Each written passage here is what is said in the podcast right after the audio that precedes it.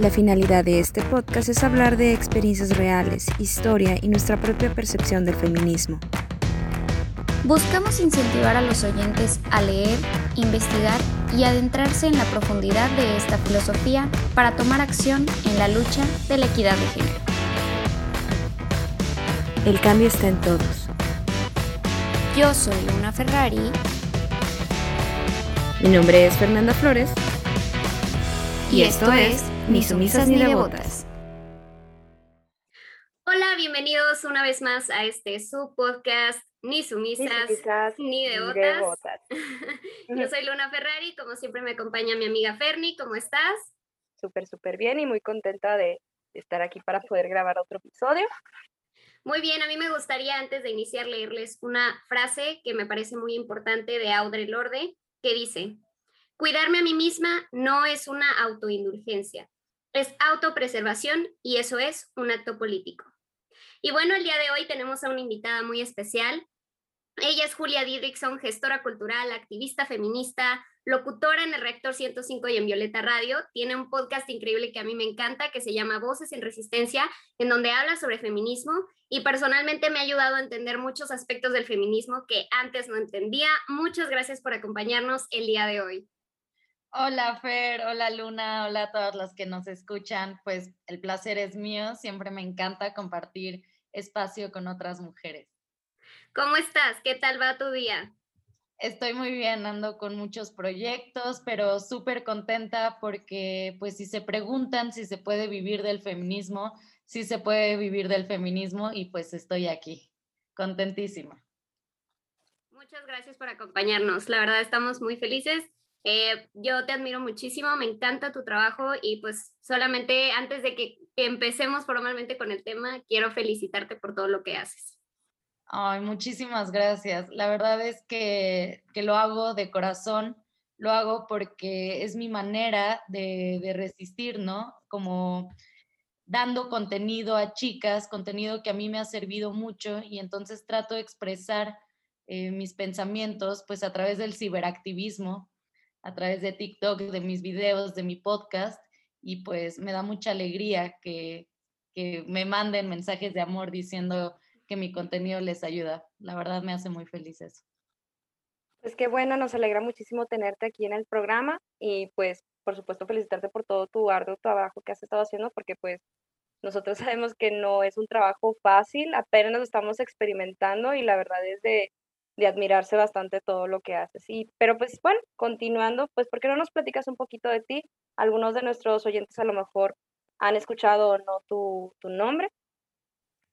Sí, pues em, acabo de cumplir 26 años, soy Aries, eh, soy feminista desde hace más de 10 años.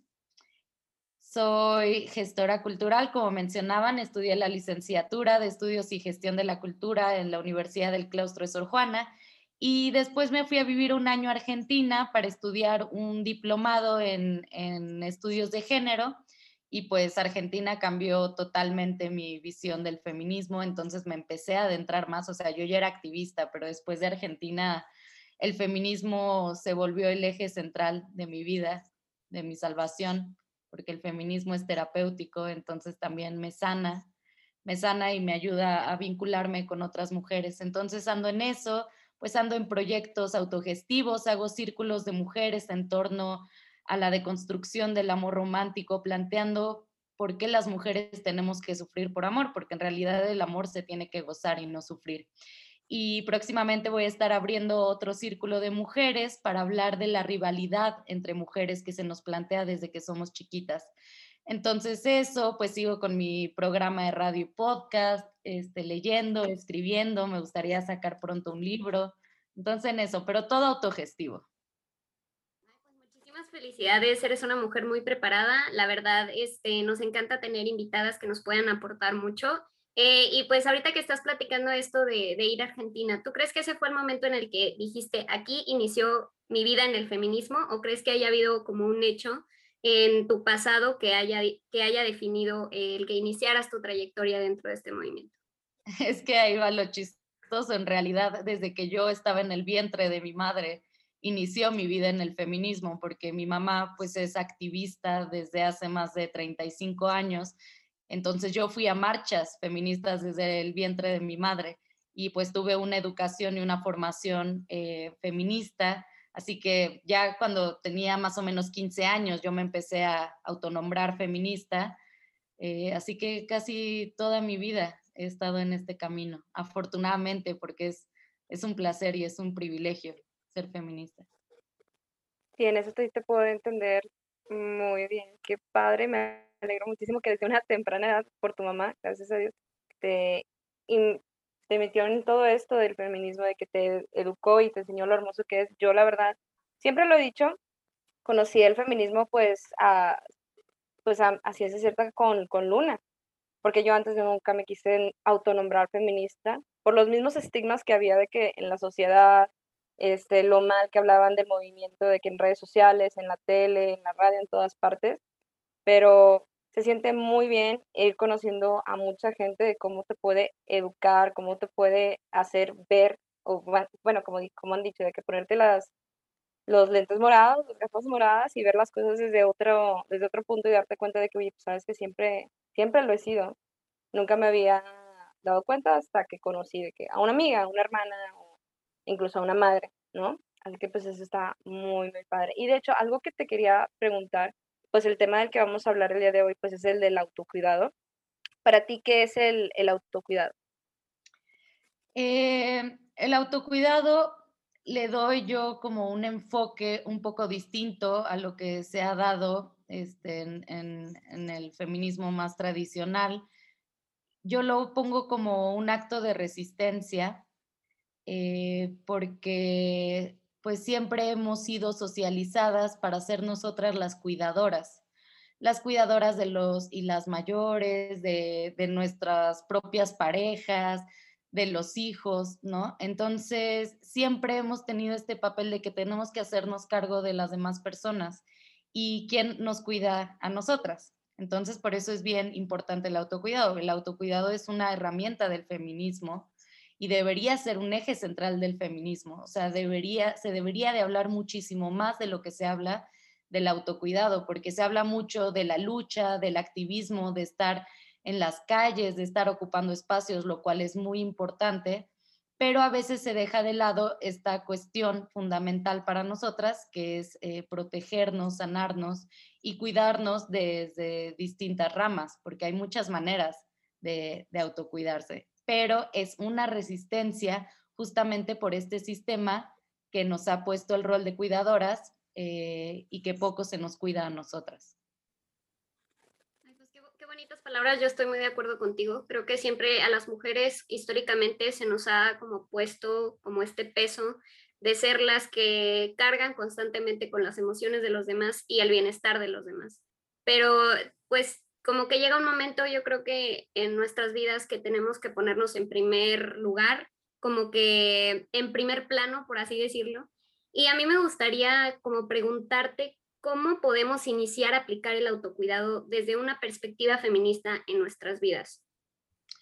Pues ahí les va. O sea, yo ahorita hice unos apuntes y escribí varios ejes para, o sea, varios ejes de cómo autocuidarnos, ¿no? Uno tiene que ver con fortalecer el amor propio y la autoestima, eh, porque también como mujeres se nos han implantado muchos sentimientos como el de insuficiencia, el de culpa, el de inferioridad, el de miedo, por supuesto, eh, y solemos tener la autoestima baja. Entonces, un acto de autocuidado es fortalecer el amor propio y la autoestima. Esto a través de un montón de herramientas que si quieren al rato les cuento. Otro, eh, otra forma de autocuidarse es la sororidad, es ser sorora, aplicar la sororidad con las compas, incluso con las compas que no conoces, y también eh, fomentar el cuidado colectivo, ¿no? Si nos cuidamos entre todas, también te estás cuidando tú y te están cuidando las demás. Para mí es muy importante y es uno de los temas eh, pues que más me caracterizan, el tema de los afectos. Te autocuidas eh, buscando relaciones sanas, eh, sabiendo cómo, cuidar tus afectos, ¿no? Los afectos son tan importantes, el amor es tan importante en nuestra vida, entonces buscando que el amor sea algo bonito y no algo que nos, que nos lastime. También eh, otro eje es el sanar las heridas y sí, sanar las heridas de la infancia, de la adolescencia, llevar un trabajo de, de autoconocimiento, un proceso terapéutico que también puede ser de muchísimas maneras, con psicólogas, con círculos de mujeres, con la escritura terapéutica. También el cuidado de mi salud física y mental, que pues es, lo que más se, dice en, cuestión de autocuidado feminista, ¿no? Pues técnicas como hacer yoga, ejercicio, meditación eh, y otras tantas herramientas. Y por último, y muy bonito, que tampoco se menciona mucho cuando se habla de autocuidado, es el disfrute. Es el disfrute de los placeres que se nos ha negado también, ¿no? Como el placer de coger, el placer de tocarnos, ¿no? El placer de coger con nosotras mismas, el placer de comer, que la comida es algo que se nos ha negado tanto, ¿no? Que siempre tenemos que estar delgadas, eh, a dieta, comiendo poco. Entonces, también el autocuidado es aprender a disfrutar de esos placeres y aprender a disfrutar de la vida como tal y saber que merecemos una vida feliz. Va por ahí. Ay, qué bonito. Creo que es una manera muy, muy bonita de poner, eh, o sea, como que todo sobre la mesa. Igual y poco a poco podemos ir también platicando un poquito más sobre cada uno de estos puntos que nos mencionaste. Yo, por ejemplo, pues creo que las mujeres a diario sufrimos de contradicciones entre lo que deseamos y aquello que por mandato se nos permite hacer. Entonces, pues vivimos en una sociedad que nos invisibiliza y estas contradicciones o limitaciones comienzan como que a habitar a nuestros cuerpos y generan pues sensaciones de insatisfacción. Entonces, por eso mismo es muy importante que empecemos a generar conciencia mm, sobre el autocuidado. Y más que nada, eh, ahorita en esta época de pandemia. Eh, yo lo digo porque, bueno, yo estoy en un grupo eh, de psiquiatría, en, eh, yo estudio medicina, entonces es un grupo este, que nos dedicamos a la promoción, el cuidado de la salud mental. Y propiamente en, esta, en estas épocas tan complicadas en las que muchas personas pues han tenido que permanecer en casa, encerrados, o ir a trabajar bajo ciertas condiciones que pueden llegar a ser difíciles, también hace necesario el hecho de que surge el autocuidado pero pues la cosa es aplicarlo eso desde una perspectiva feminista, que de hecho eh, cuando empezamos a definir el tema del que queríamos platicar, eh, se me hizo muy interesante, pero al principio no sabía cómo, cómo abordarlo, o sea, por dónde ir. Decía, ok, ¿cómo voy a aplicar el feminismo para el autocuidado? Y me di cuenta que realmente es algo que he, aplicado desde que empecé a eh, meterme más en el movimiento. O sea, es algo de siempre, porque he mejorado mis relaciones, por ejemplo, con las mujeres que me rodean, que es algo para mí muy importante porque yo creo que por mucho tiempo tuve miedo a eso, ¿no? A, desarrollar relaciones con otras mujeres de forma sana, porque como dice, siempre se, se, crea esa idea de que tiene que haber una rivalidad o que tiene que haber un conflicto siempre, ¿no? Entonces, el hecho de que, de que este tipo de cosas puedan pasarnos ya es un autocuidado, ¿no? Entonces, me parece muy interesante que toquemos estos temas y de hecho, por ejemplo, eh, tal vez parece un, algo muy nuevo, pero pues esto se incorporó, o sea, esta, la primera vez que se incorporó el tema del autocuidado feminista fue en el doceavo encuentro feminista latinoamericano y del Caribe. Y pues ahí se habló de esto que también mencionaste, de la importancia de fusionar la lucha colectiva con la lucha individual. Entonces me parece increíble que toquemos este tema porque creo que el feminismo nos ayuda a sanar muchísimas cosas que van más allá tal vez de nuestro, de nuestro este, entendimiento, ¿no?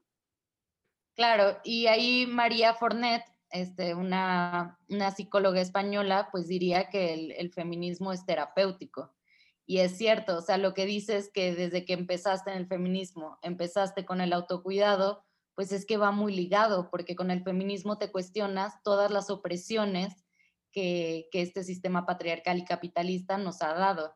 Eh, es a veces muy fuerte, ¿no? Cuando entras en el feminismo ya así y empiezas a darte cuenta que realmente cuestiones como el amor, como la educación, muchísimas instituciones desde la familia se nos ha oprimido de tantas, tantas maneras.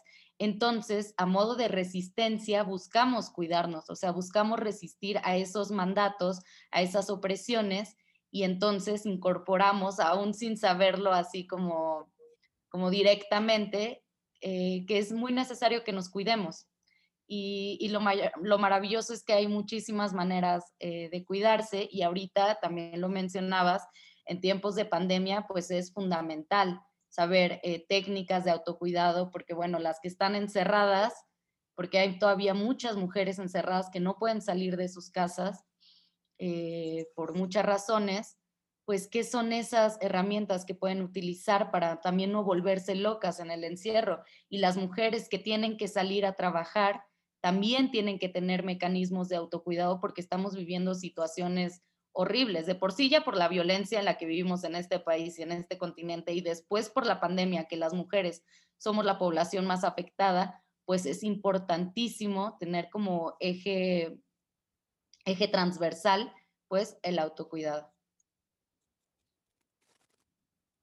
totalmente de acuerdo. Por ejemplo, yo creo que eh, cuando empiezas como que a incursionar en el feminismo, eh, pues de alguna forma, como dices, empiezas realmente a ver el impacto eh, y la desigualdad que hay en la estructura del sistema patriarcal, ¿no? Entonces, pues creo que es muy importante que empecemos como que a utilizar el feminismo como una herramienta de autocuidado más allá de toda la lucha que hay detrás, o sea, también creo que es, no solamente es como algo colectivo, ¿no? No solamente es, ir a marchas y no solamente es este, hacer activismo, ¿no? También es el, cómo eh, cambia tu relación contigo misma. Entonces es muy interesante porque me parece que, de verdad, como dices, el feminismo sana. Sí, y también te ayuda a, perdonarte ciertas cosas que hiciste pues en, tu vida pasada, a reconciliarte con tu cuerpo. El feminismo por eso es tan sanador, porque te lleva a través de un proceso este, de autoconocimiento, de, de, crítica a la sociedad. Y entonces también eso lleva al proceso de, de construcción, ¿no? que también nos ha salvado la vida a tantas mujeres, la deconstrucción feminista. No sé qué opinan. Pues estoy yo totalmente de acuerdo con ello. Yo, por ejemplo, cuando empecé empezamos a ver de que varios temas acerca del feminismo, porque yo la verdad me lo he dicho abiertamente con otros amigos de que yo me consideraba una ignorante con el tema del feminismo, hasta que empecé a aprender más gracias a Luna, empecé de que a notar muchas cosas, este, cuando habíamos, de, cuando habíamos dicho de los roles de género, de que cómo, te, cómo por ser mujer quieren meterte en esta cajita de que la sociedad te está diciendo de que tú te tienes que encargar de la familia, tú te tienes que encargar de la cocina, tú te tienes que encargar de los hijos. Eh, y este caso me acuerdo, me, me recuerdo muchísimo a mi mamá, que a mi mamá yo la amo y la adoro muchísimo, pero yo he visto cómo ha sufrido eh, todo este sistema patriarcal desde su familia hasta con mi papá, incluso hasta con mis hermanos. Y esa palabra de que el perdonarse, o sea, que se me hace una palabra muy poderosa y algo que se debería de, de hablar mucho, porque creo que muchas mujeres piensan que el feminismo es más como que un levantamiento social o es algo más político y no lo ven como sanador, ¿no? De que te tienes que dar más importancia tú, tienes que ponerte primero tú como mujer, o sea, de que dónde está tu estabilidad emocional, dónde está este, tu amor propio, porque tú te vives por las demás personas, por todo el mundo excepto por ti misma.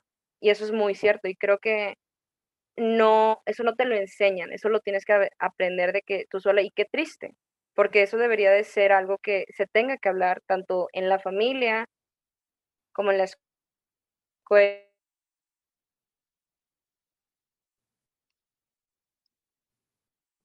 escuela, como en todo la gente piensa o te está pasando esto, es de que se te va a pasar, o sea, no le des importancia, no, le dan el peso que debe de ser, ¿no? Incluso te hacen creer de que no, a lo mejor yo estoy mal, ¿no? Y es totalmente lo contrario, es como que creo que es muy importante darle el peso que es a tu salud emocional, mental y todo, porque pues cómo esperas estar bien en todo lo demás si no estás bien contigo mismo.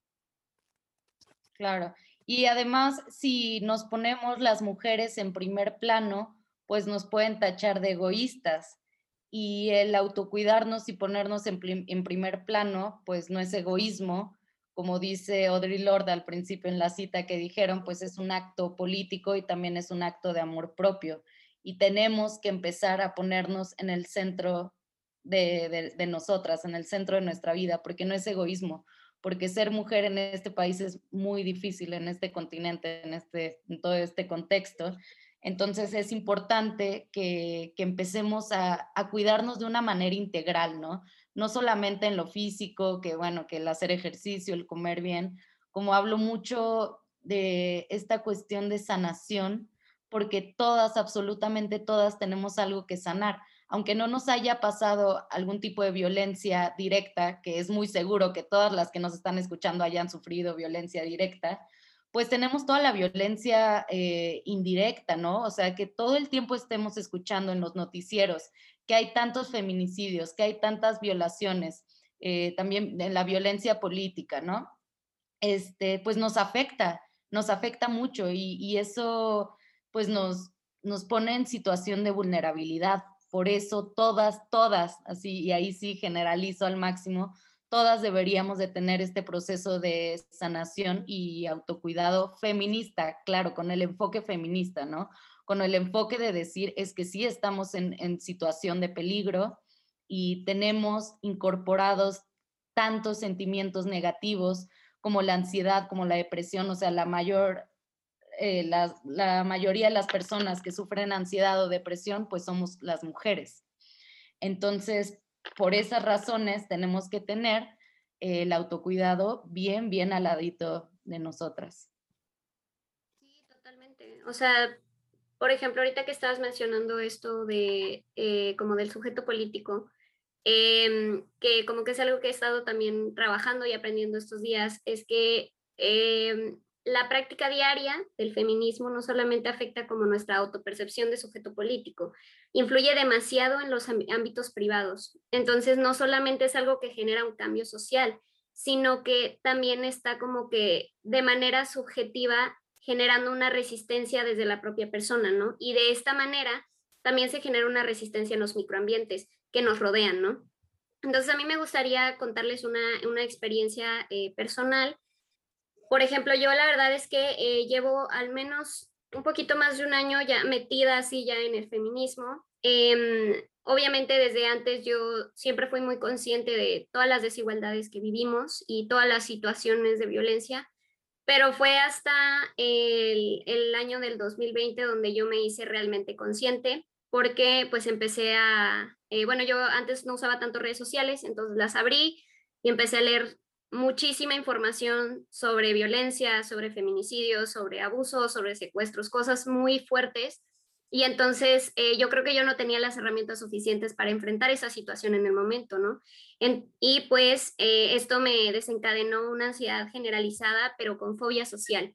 Yo tenía miedo de salir a la calle porque yo pensaba, si salgo, me van a secuestrar.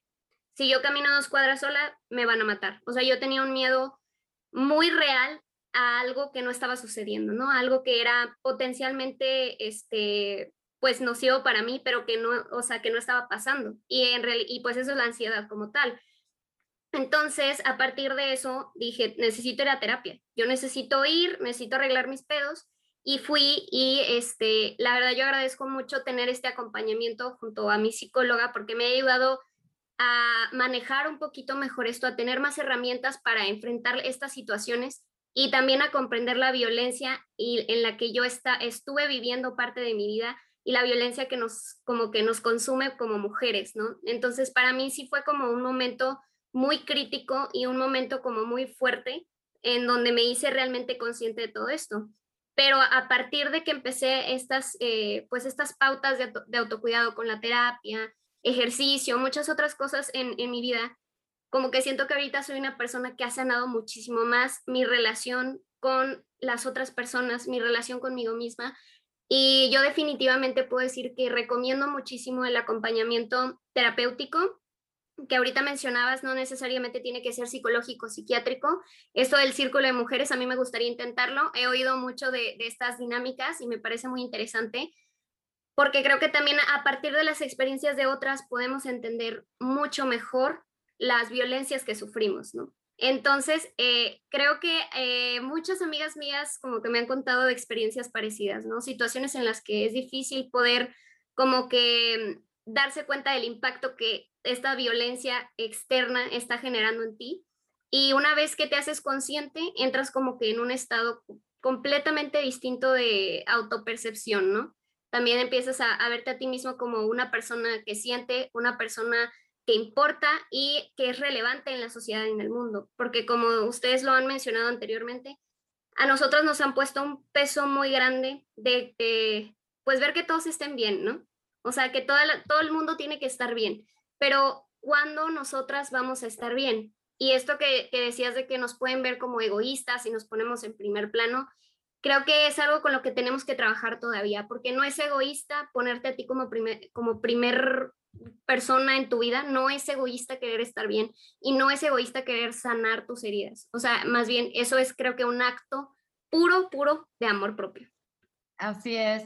Y qué importante lo que mencionas de la terapia, porque a mí también me salvó muchísimo ir con una psicóloga que tenía una perspectiva de género, entonces entendía completamente mis problemas eh, y hay muchas maneras de terapia, ¿no? Puede ser terapia con masajes, terapia con acupuntura, terapia ya con una psicóloga, los círculos de mujeres, eh, la escritura creativa y terapéutica, que está mejor si lo llevas eh, en compañía de una profesional. Y, y, sí, hay que encontrar la manera de ir sanando todas estas cuestiones pero con otra persona, porque a veces en los libros, ¿no? Si nos ponemos a leer un, chingo de teoría sobre amor romántico, por ejemplo, y queremos sanar desde ahí el amor, o sea, sí, pero le falta algo más, le falta la voz y la experiencia de otras mujeres. Entonces, por eso los círculos eh, de mujeres, como tú mencionabas, pues son maravillosos porque te identificas en las historias de las otras y además al escuchar sus voces, te sientes acompañada y sabes que no eres la única que ha pasado por esas cuestiones. Por eso altamente recomendado eh, los círculos de mujeres de cualquier tipo, o sea, incluso círculos de mujeres con tus amigas, que se vayan a un café y que se sienten y que, y que digan, hoy vamos a hablar sobre el sexo y cómo el sexo también nos ha oprimido a las mujeres, ¿no? Hoy vamos a hablar sobre el aborto. ¿Qué va a pasar si alguna de nosotras se embaraza? Como crear estas comunidades súper conscientes con temas específicos del feminismo, porque nos vamos armando de más herramientas a través de las historias de las otras. Entonces, por eso el autocuidado también tiene que ser un cuidado colectivo, porque pues si sano, sanamos todas, o sea, si sano yo, vamos sanando todas. O sea, la sanación en colectivo es pues es lo más importante para ir transformando estas sociedades de nosotras. Sí, completamente de acuerdo. Y sabes, algo que dijo Luna que se me hace muy importante, sí, es que en el momento de asistir a terapia, ¿no? De que tú estás reconociendo de que hay algo que necesitas trabajar, hay algo que necesitas sanar para estar bien contigo misma y con el resto del mundo, pero más que nada contigo misma, es eh, mucho el estigma que muchos en la sociedad tienen acerca de ir a terapia. En el momento que tú le dices a alguien de que, hoy no, estoy yendo con un psicólogo, estoy yendo con un psiquiatra, de volada te dices que estás loca, es que estás malo, ¿por qué? Y no necesariamente es porque tengas un problema este, serio que realmente como esquizofrenia o entre otras cosas, que eso es algo un poco más, pues mm, yo considero que médico, eh, sino es algo de que necesitas herramientas para lidiar con ciertas situaciones que has vivido, comprender lo que te ha pasado. Y es muy cierto lo que dices con el círculo de amigas. Yo, por ejemplo, lo he aplicado. Yo no soy de muy de amigas, la verdad, mis amigas las tengo súper contadas. Luna sabe. Este, pero incluso de que con las pocas amigas que yo tengo, me he sentado a hablar con ellas y decía, oye, ¿sabes qué? Me pasó esto. Me pasó esto y esto y esto. Todo el mundo me dice que es normal todo el mundo me dice que, ah, no pasa nada, pero yo siento que no está bien. Y me dice, oye, ¿sabes qué? A mí me pasó algo parecido y yo también no me sentí bien, que no sé qué. En el momento de que el resto de la sociedad te quiere empezar a normalizar ciertos abusos, ciertas violencias o en muchas cosas en general, es de que me dan, me da a entender de que, oye, pues yo no estoy mal por, por sentirme así.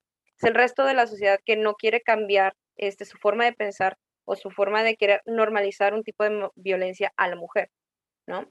Y yo no me considero loca si yo quiero ir a, a, terapia, porque es algo que creo que todos deberían entender de que no tiene nada de malo querer pedir ayuda, porque creo que es eso, de que muchas personas se quieren negar a pedir ayuda diciendo es que yo puedo y yo puedo, de que estos libros de eh, me van a ayudar muchísimo, que no sé qué, está bien que leas y te informes, pero siempre es bueno tener una ayuda adicional de un profesional que te sepa decir, ok, estás bien, pero puedes hacer esto también, te puede abrir un montón de opciones.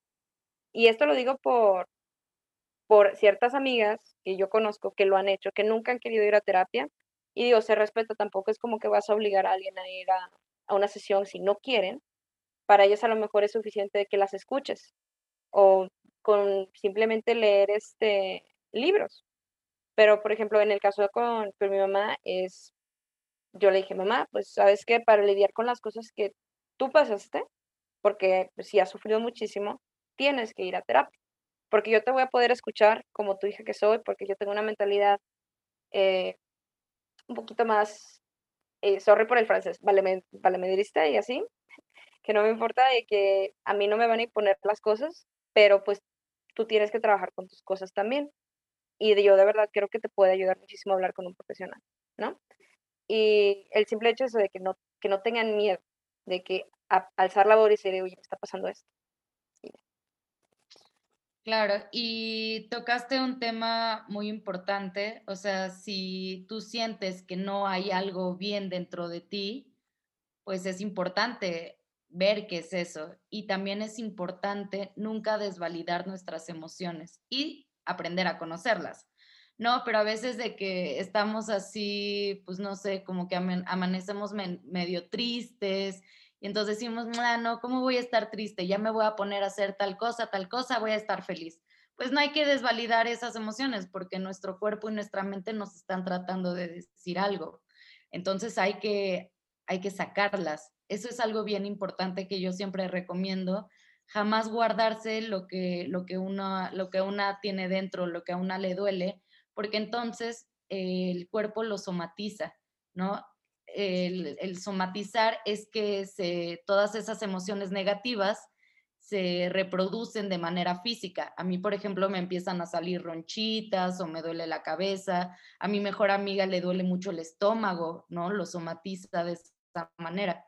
Hay que sacar esas emociones y hay muchas maneras, ¿no? Una manera es escribiéndolo, que es la que yo más recomiendo llevar un diario. Llevar un diario es una cuestión así tan sanadora, de verdad tan sanadora, pero también se puede sacar eh, bailando, cantando, haciendo ejercicio. Yo, por ejemplo, a veces pienso que sudándolo, pues voy sacando todo eso y así mi cuerpo ya no lo va a somatizar. Entonces, pues cuando voy corriendo, pues veo cómo estoy sudando y estoy, me siento libre y siento que voy sacando todas esas cosas negativas y incluso cuando hago pipí, ¿saben? O sea, siento que toda, toda la energía horrible pues se va en mi orina y entonces te vas sintiendo mejor. Son como estos mecanismos que hay que empezar a adoptar. Pero a lo que voy es que es bien importante no desvalidar nuestras emociones y aprender a conocer nuestras emociones, a nombrarlas, ¿no? A veces decimos, puta, es que no sé cómo me siento. Bueno, en esos momentos tienes que pensar, a ver, me siento triste, me siento enojada, ¿qué fue lo que me provocó esto? Y para eso el, proceso de autoconocimiento es muy importante. Por eso también siempre recomiendo que escriban su historia de vida, que se escriban cartas a su niña del pasado, cartas a su, a su, a su adulta, ¿no? Del futuro, porque es muy importante todo este trabajo con nosotras mismas y, conocer bien nuestros sentimientos para poder hacer algo al respecto. Sí, o sea, todas estas técnicas de autocuidado creo que es muy importante que las implementemos en nuestro día a día. Eh, por ejemplo, a mí me ha pasado mucho eso de tratar de utilizar mis emociones, sean consideradas positivas o negativas, porque ya ni siquiera me gusta decir que algo es positivo o es negativo, simplemente son emociones y este, solo hay unas que son más placenteras que otras y ya. ¿no? Pero tratar de utilizarlas como, como una inspiración para trabajar en ellas y como algo que puedes este, servir a, a mi favor, ¿no? O sea, estoy enojada, entonces utilizar ese enojo para hacer algo que me ayude a estar mejor, ¿sabes? Y eh, como que me ha funcionado muchísimo, digo, estas son técnicas que yo he aprendido en terapia. Y justamente ahorita que, está, que, que Ferni mencionó esto de la salud mental y de quitarnos el estigma, es de mucha importancia eh, también como, como mencionó Julia, esto de, de no quitarle validez a nuestras emociones. Todas son válidas, todas son importantes y son los que estamos sintiendo, ¿no? Entonces hay que sentarnos, analizarlo y decir, ok, esto es lo que estoy sintiendo, está pasando y ya no, no tratar de eh, quitarle peso a la sensación que estás teniendo, porque después puede suceder esto como una bola de nieve, ¿no? Que se van acumulando sensaciones negativas o emociones negativas y al final explotas, ¿no? Y sale todo de una manera que tal vez no sería la más adecuada o que tal vez no sea realmente sano para ti. Entonces es muy importante expresar nuestras emociones. Y esto, con respecto a esto de la salud mental, que, también este, habías mencionado sobre eh, la depresión y la ansiedad, que es más común en mujeres, en realidad existe una brecha diagnóstica en cuanto a trastornos mentales, porque no se ha hecho un esfuerzo por visualizar la salud mental desde una perspectiva de género. Entonces, pues no se ha dedicado como que suficiente esfuerzo a prevenir la depresión postparto, la, la depresión perimenopáusica eh, y algunos otros trastornos que son específicos de la mujer o que tienen mayor prevalencia en las mujeres. Entonces, esta brecha diagnóstica también influye mucho en cómo, cómo percibimos nuestra salud mental. Entonces, eh, creo que también si van a empezar a ir a terapia, eh, tienen que buscar a una terapeuta que tenga perspectiva de género, porque va a entender muchísimo, muchísimo mejor la situación en la que estás y va a saber realmente ayudarte a manejar la situación. Porque sí, es súper importante, yo lo digo, este, eh, la verdad todavía no estoy segura, pero creo que me gustaría ser psiquiatra, entonces sé que si me toca eh, pues tratar a mujeres, tengo que hacerlo desde una perspectiva distinta que cuando tratas a hombres o estás en contacto con hombres, porque la situación es completamente diferente, la sociedad te ha tratado de manera distinta, desde que naces, o sea, como desde que naces mujer ya vas a ser tratada diferente, entonces eso también hace eh, como importante em, como este aspecto de eh, recordar que las terapias y todas estas dinámicas tienen que ser llevadas desde la perspectiva de género. Qué, qué, importante lo que acabas de decir. Les voy a contar una experiencia personal. Este, a los 15 años fui con un psiquiatra varón en compañía de mi madre porque estaba sufriendo de ataques de pánico, este, depresión profunda, cutting, ¿no? autolesiones cuestiones horribles y el psiquiatra en 20 minutos me diagnosticó anaorgasmia, o sea, es decir, que no tenía capacidad para tener orgasmos. Me diagnosticó trastorno limítrofe de la personalidad y me diagnosticó eh, trastorno de ansiedad generalizada. Entonces, bueno, lo de trastorno limítrofe de la personalidad o borderline este, pues sí, es algo que he aceptado que tengo porque ya después fui con otras psiquiatras y es algo que con lo que vivo, pero lo de anorgasmía, o sea, como un hombre me va a diagnosticar a los 15 años que no puedo tener orgasmos escuchándome hablar 15, 15 minutos, ¿no? Porque aparte te sugestiona, ¿no? Yo dije, pucha, es que entonces ya no va, no, o sea, no, no puedo tener orgasmos, ¿no? Entonces te, te desvalidan esa capacidad que tenemos las mujeres de gozar de nuestro cuerpo en ese sentido. Yo hubiera agradecido tanto en ese momento encontrarme con una psiquiatra feminista que me hubiera dicho, a ver, no, tenemos que conversar mucho, la historia de tu vida, este, otros síntomas que estás, que estás sufriendo. Entonces fue muy fuerte para mí eso, eh, pero afortunadamente eh, tenía el acompañamiento de otra psicóloga, ¿no? Esta que les cuento con, con perspectiva de género, y pues ella en realidad es la que, la que me ayudó. Entonces tampoco hay que clavarnos con las cosas que, nos dicen, sobre todo porque, bueno, hay muchos eh, profesionales de la salud que no tienen esta perspectiva de género que nos pueden eh, aterrar tanto a nuestra propia vida. Sí, no, o sea, es de, es de suma, suma, suma importancia que todos los profesionales de la salud tomen realmente a consideración estos aspectos de que las mujeres vivimos en situaciones totalmente diferentes a los hombres. Lo que pasa es que hay, hay como un sistema también dentro de la medicina que es como el sistema biomédico, ¿no? Donde se visualiza el cuerpo como solo como un cuerpo, ¿no? Y solo se ve la enfermedad, no se ve más allá. Entonces ahorita hay eh, nuevas, bueno, nuevas entre comillas, porque son como que han tomado más importancia actualmente, como la medicina familiar o algunas otras ramas que toman la, eh, como que la vida de la persona desde un ámbito biopsicosocial. Entonces, eso es de suma importancia. Tal vez no todos los pacientes los puedas ver desde esa perspectiva, pero tienes que intentar hacerlo, tiene que ser integral. El tratamiento a tu paciente tiene que ser totalmente integral porque como dices, hay muchas personas que somatizan. Entonces también tiene que ver con eso, o sea, las emociones son una cosa súper fuerte en nuestro cuerpo, súper fuerte. Entonces tenemos que tomar muchísimo eso en cuenta, por lo menos lo puedo decir yo desde, desde la parte de la atención a, a la salud, que debe ser visto desde una manera, desde una forma integral, o sea, tienes que abordar al paciente de esa manera, porque así realmente le vas a dar un buen servicio y vas a ayudarlo, y tiene que ser continuo, ¿no? Y con las mujeres tiene que ser con perspectiva de género. O sea, eso creo que es algo que tenemos que ya meter de una vez en la medicina, porque también hemos visto esto de la violencia obstétrica, que es una cosa horrible y que es, o sea, que aquí en este país pasa todo el tiempo, entonces ese tipo de detallitos este, como que son focos rojos que nos dicen que la atención a la salud, ya sea por parte de psiquiatras, psicólogos o, eh, o sea, terapéutico o ya sea eh, como en el ámbito físico-médico, tienen que ser con perspectiva de género. Claro que sí, con perspectiva de género e integrales, me encanta. Yo les quiero recomendar una asociación de psicólogas feministas que son bastante eh, económicas, eh, se llama Sorese.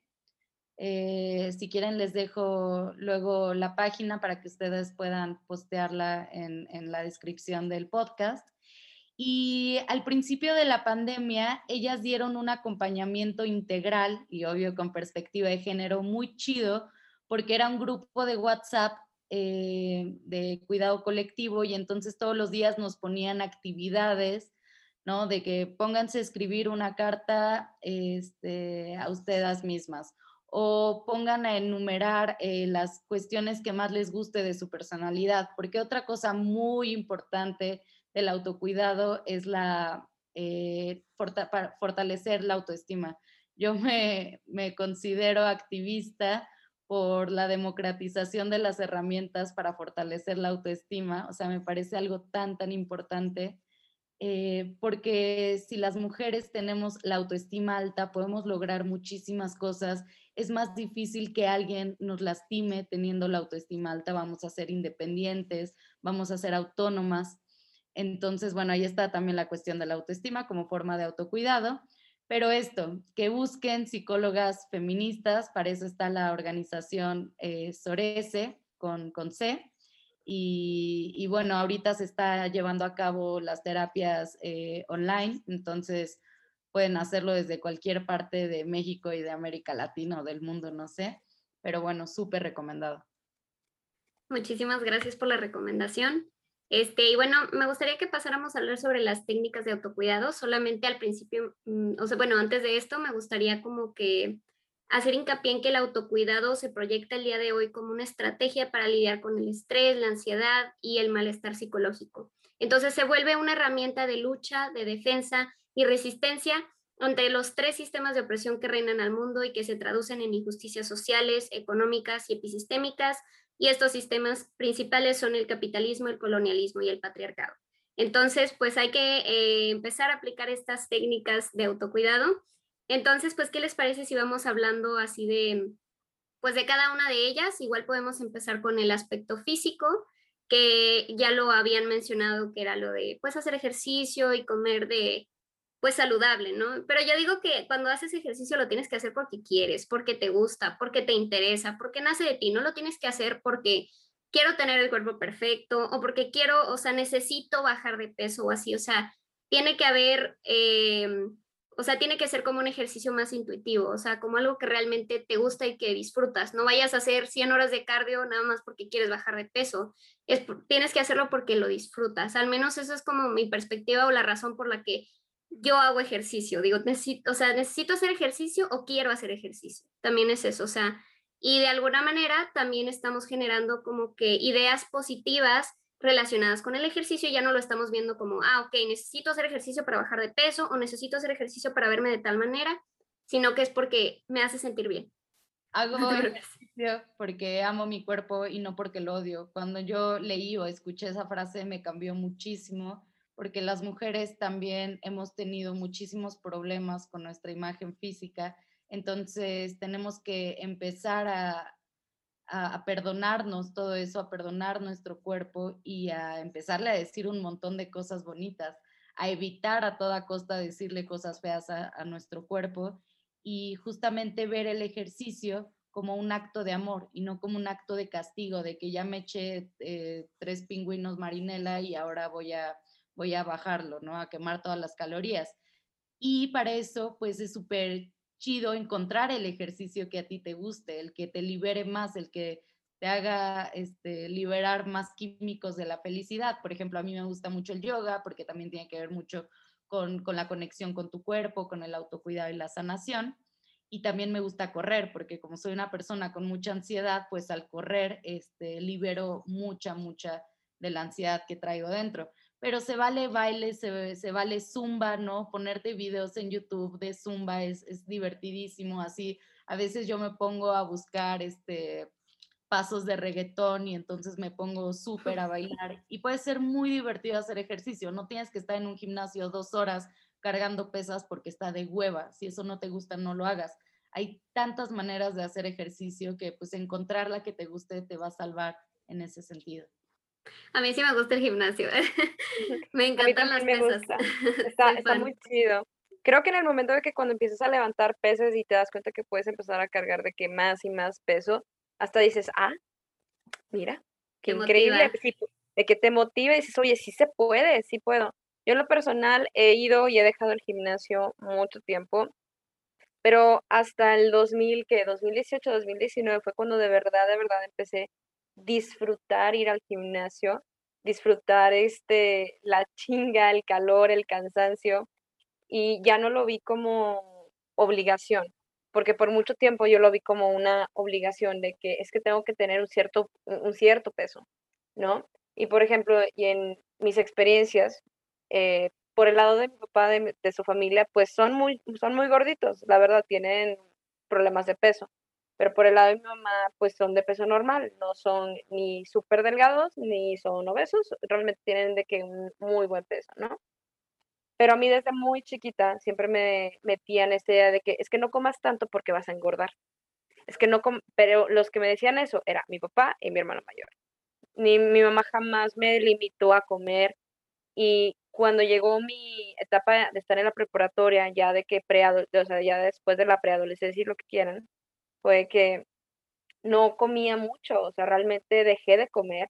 Llegó un punto en de que comía cantidades muy pequeñas y ahí me, mi papá y mi hermano mayor ahora cambiaron y me dijeron, es que porque comes tan poquito, come más, que come más y, que, y, y nada les gusta. O sea, para mí en ese momento fue como que no sé para qué les estoy haciendo caso, no sé por qué me estoy limitando a comer las cosas que me gustan.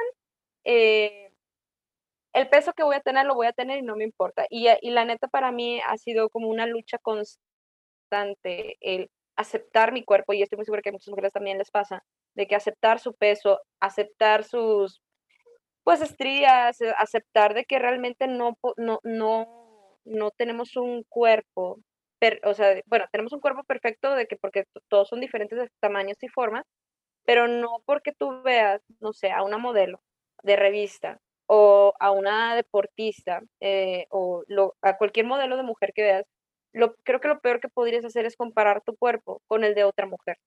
Porque ya hemos hablado mucho de esto del body shaming que ha habido, de que, que se ha visto bastante, y es de que el aceptar de que, pues si quiero comer esto, porque me gusta, me lo voy a comer. De que, y si quiero hacer ejercicio, no tengo por qué ir a un gimnasio, o sea, tengo, así como tú has dicho, Julia, de que puedes bailar, puedes saltar la cuerda, puedes, irte a correr. Y creo que eso es algo que es muy valioso de que no, no hagas las cosas porque te están diciendo que lo tienes que hacer. no hagas las cosas porque te, está, te lo está exigiendo la sociedad o te lo está exigiendo tu pareja. Porque muchas veces de que, ay, es que me, quiero poner bien buena porque quiero llamar la atención a, a un, a un güey. No. O, sea, la clase. o vengarme del ex o lo que quieras. Es, creo que lo tienes que hacer más que nada por amor propio. Y ya cuando tú entiendes esa parte, es como empiezas, empiezas a disfrutar tantas cosas y te das cuenta de que la comida no es un castigo, para nada. Es, es un placer que todos debemos de tener. La comida es deliciosa, o sea, disfruten. No se limiten, coman, coman lo que más les guste, de forma sana, por favor, porque aquí nadie está este, promocionando de que la obesidad. Sí, que hay, hay muchos ataques gordofóbicos, estaba viendo así de que eh, promocionan la, la, obesidad y la verdad que no estamos promoviendo el, el, el placer más rico de la vida, que es, que es la comida.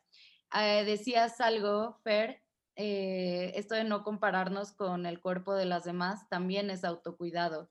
También hay que autocuidarnos en, en redes sociales, ¿no? Hacer una, una limpieza, eh, dejar de seguir a tantas modelos y tantas modelos porque, pues, porque nos comparamos, aunque no digamos puta, porque no tengo ese cuerpo, pero todo el tiempo estamos bombardeadas de, imagen, de imágenes de bellezas hegemónicas y es muy triste para nuestra autoestima, o sea, nuestra autoestima como que se hace chiquita y dice, entonces recomiendo muchísimo hacer esa limpieza de, de, redes sociales porque también nos tenemos que cuidar en el Internet.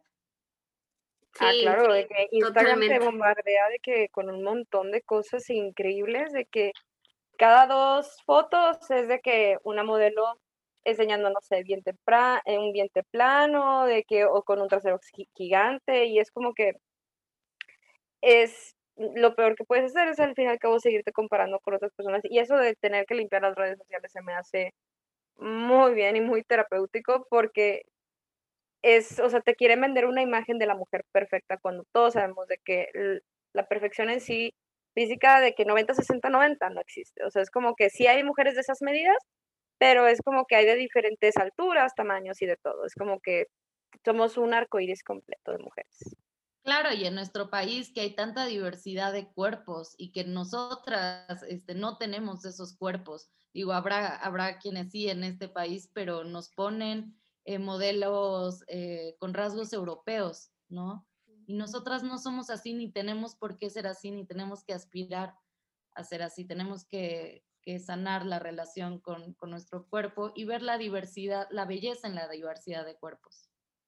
Exactamente. Yo, por ejemplo, también creo que, o sea, fuera de, de este ámbito físico, de, de, esta parte terapéutica también de limitar, eh, como limitar el uso de ciertas redes sociales o de ver ciertas cuentas, creo que es muy importante que nos demos tiempo para nosotras mismas, que tengamos actividades que nos gusten, que nos nutran y que nos demos tiempo a nosotras mismas. Por ejemplo, a mí me gusta mucho leer cosas que no sean de medicina porque normalmente eso es lo que leo, pero me gusta mucho sentarme, agarrar un libro con mi café, así muy temprano en la mañana, lo disfruto inmensamente y eso me hace sentir tan bien conmigo misma que digo, o sea, es algo que me, que me gusta. Por ejemplo, también me encanta después de un examen tomarme una cervecita y acostarme a ver una serie y es la cosa más fantástica. Y eso es autocuidado para mí, porque eh, también siento que caemos a veces en este ciclo en el que tengo que ser todo el tiempo productiva o tengo que hacer todo el tiempo actividades que signifiquen algo, que sean grandes, que, que, sean productivas, ¿no? Y no es cierto, o sea, ser productiva también es, es este, tener estos espacios para ti misma. Eso también es ser productiva, porque ser productiva con el amor propio, ¿no? Y seguir cultivando la relación contigo misma. Y también, por ejemplo, algo que, que mencionaste este, hace ratito, Julia, que me gustó muchísimo, es esto de mejorar la relación con nuestra sexualidad y darnos tiempo para tener orgasmos y estar nosotras con nuestra, pues conviviendo con nuestro cuerpo, explorarnos, porque también siento que muchos tenemos miedo de esto, ¿no?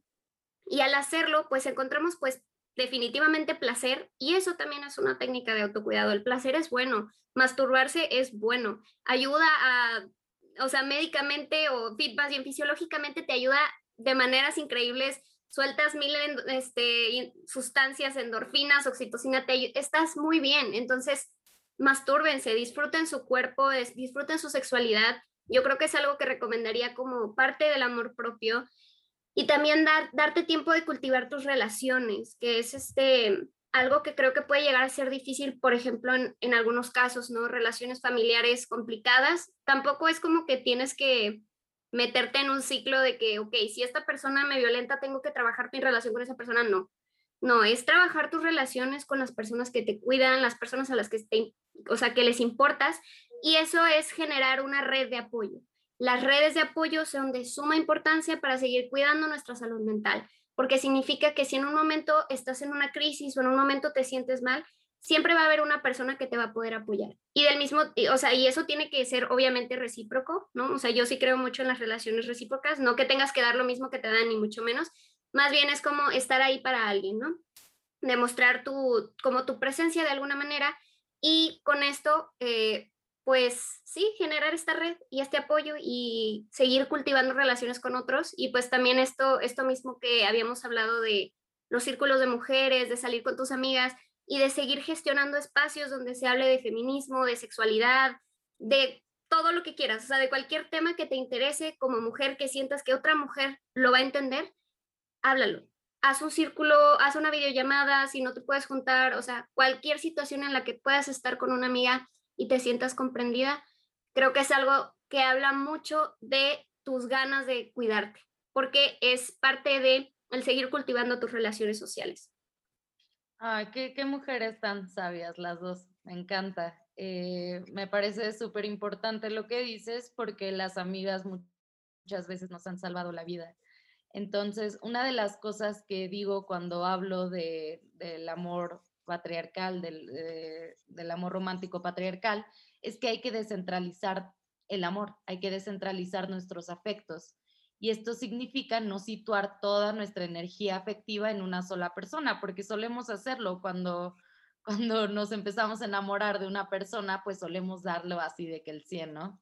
Y esto es bien peligroso. Tenemos que descentralizar nuestros afectos y estrechar las, relaciones con nuestras amigas, con nuestra familia. Por eso también siempre recomiendo así, llámenle a una amiga con la que perdieron contacto por alguna razón y, y empiecen a, a establecer de nuevo esa relación, porque todas esas cosas también son vitales para nuestro bienestar, para, para jamás sentirnos solas, ¿no? Es bien importante sentirnos acompañadas y lo que decías, tener las redes de, apoyo eh, físicas y también virtuales.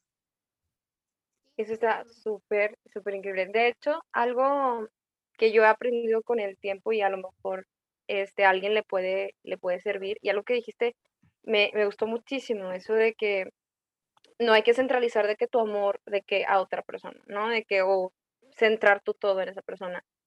Con el tiempo yo llegué a aprender el hecho de que tú no puedes poner tu felicidad en las manos de otra persona.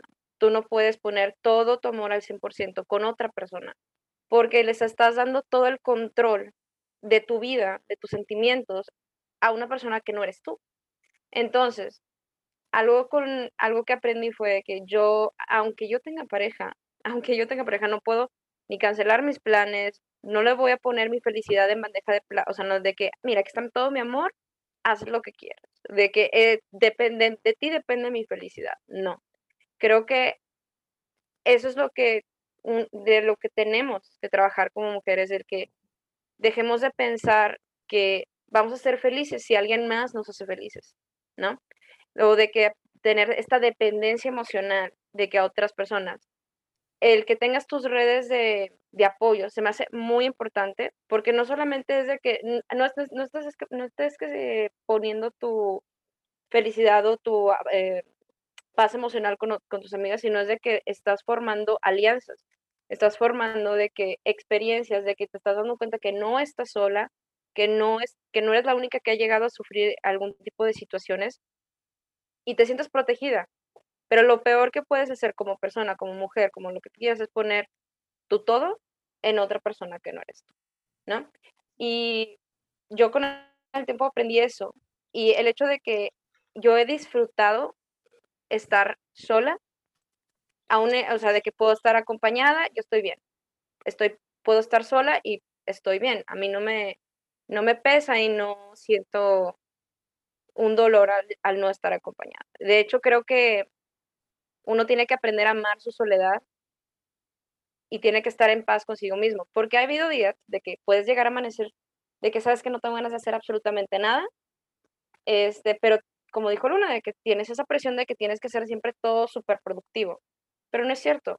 A veces el no hacer nada en todo el día podría ser lo más sano para ti, porque te das un tiempo para analizar tus sentimientos, tu estado de, ánimo, tu vida, de que y llega un punto en que a lo mejor no quieres toma, toma, eh, tocar un tema en específico, pero en ese momento lo tienes que hacer, porque dices, ok, ¿por qué estoy evitando tanto esto?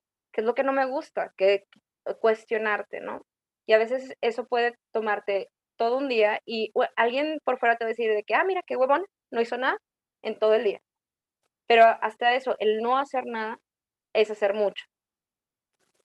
Sí, ay, amiga, si a mí me cuesta tanto eso, o sea, sí hablo mucho de autocuidado y todo, pero pues no somos perfectas, aunque nos dediquemos así a hablar de autocuidado y sea un eje muy importante en nuestra vida. La verdad es que a mí me cuesta mucho trabajo eh, descansar, o sea, muchísimo, porque tengo esta idea de la productividad.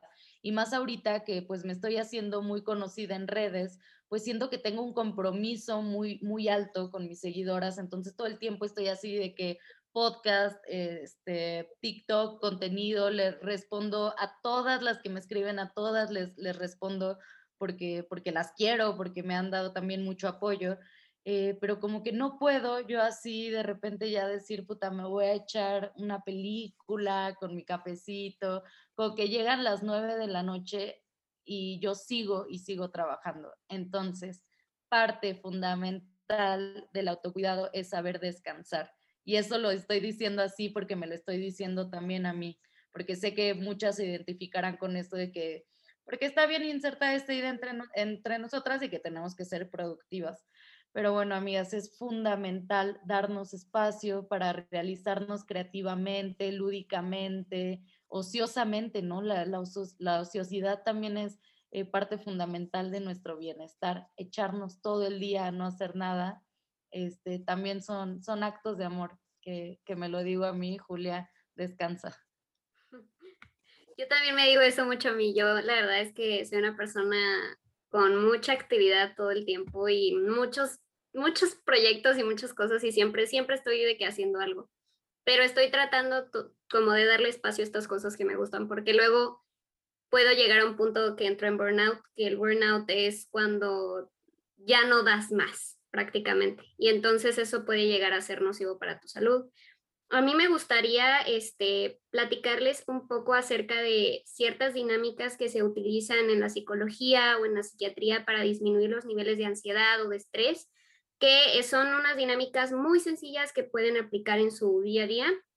Si en algún momento sienten que están hiperventilando, que están teniendo un ataque de pánico, que están teniendo ideas muy intrusivas, acerca de qué, qué, es lo que puede pasar o ciertas ideas que les generen realmente mucho malestar, que hasta pueda manifestarse de manera pues física. Eh, yo les recomiendo algo muy sencillo, que son este, pues ciertas actividades que vas a hacer que se relacionan con tus sentidos. Entonces vas a tratar de describir cinco cosas que ves, cinco cosas que hueles, que escuchas, este, que saboreas y que sientes tratar de describir qué es lo que hay en, tu ambiente y, fijar tu atención directamente en estas cosas. También puede servir mucho el acostarse y al hacer contacto como que con plano, o sea, como que quedarse en tierra, digámoslo así, ayuda muchísimo a nivelar eh, los niveles, pues, este, bueno, pues el estrés y la ansiedad, que yo creo que son dinámicas que se pueden utilizar, eh, mantener eh, la imagen en tu cabeza el mayor tiempo que puedas de las cosas que estás tratando de describir, que sientes, que hueles, que escuchas y concentrarse como que en la respiración, en hablar despacio, en la calma.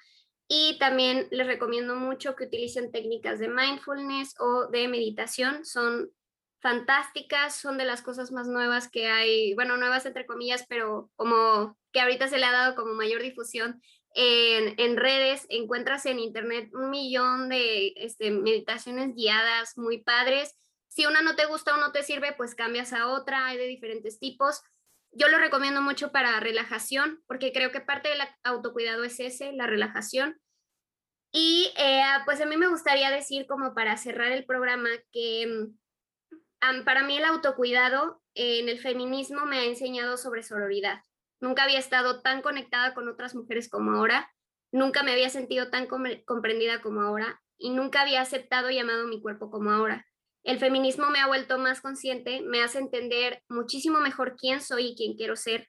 Así que para todas aquellas que también están incursionando en el feminismo y están iniciando, dense espacio para conocerse, conocer sus emociones, cómo se sienten con respecto al movimiento y todas estas cosas. Y definitivamente yo sí recomiendo mucho el, acompañamiento con terapia, este, si es que pueden este, pues acceder a este.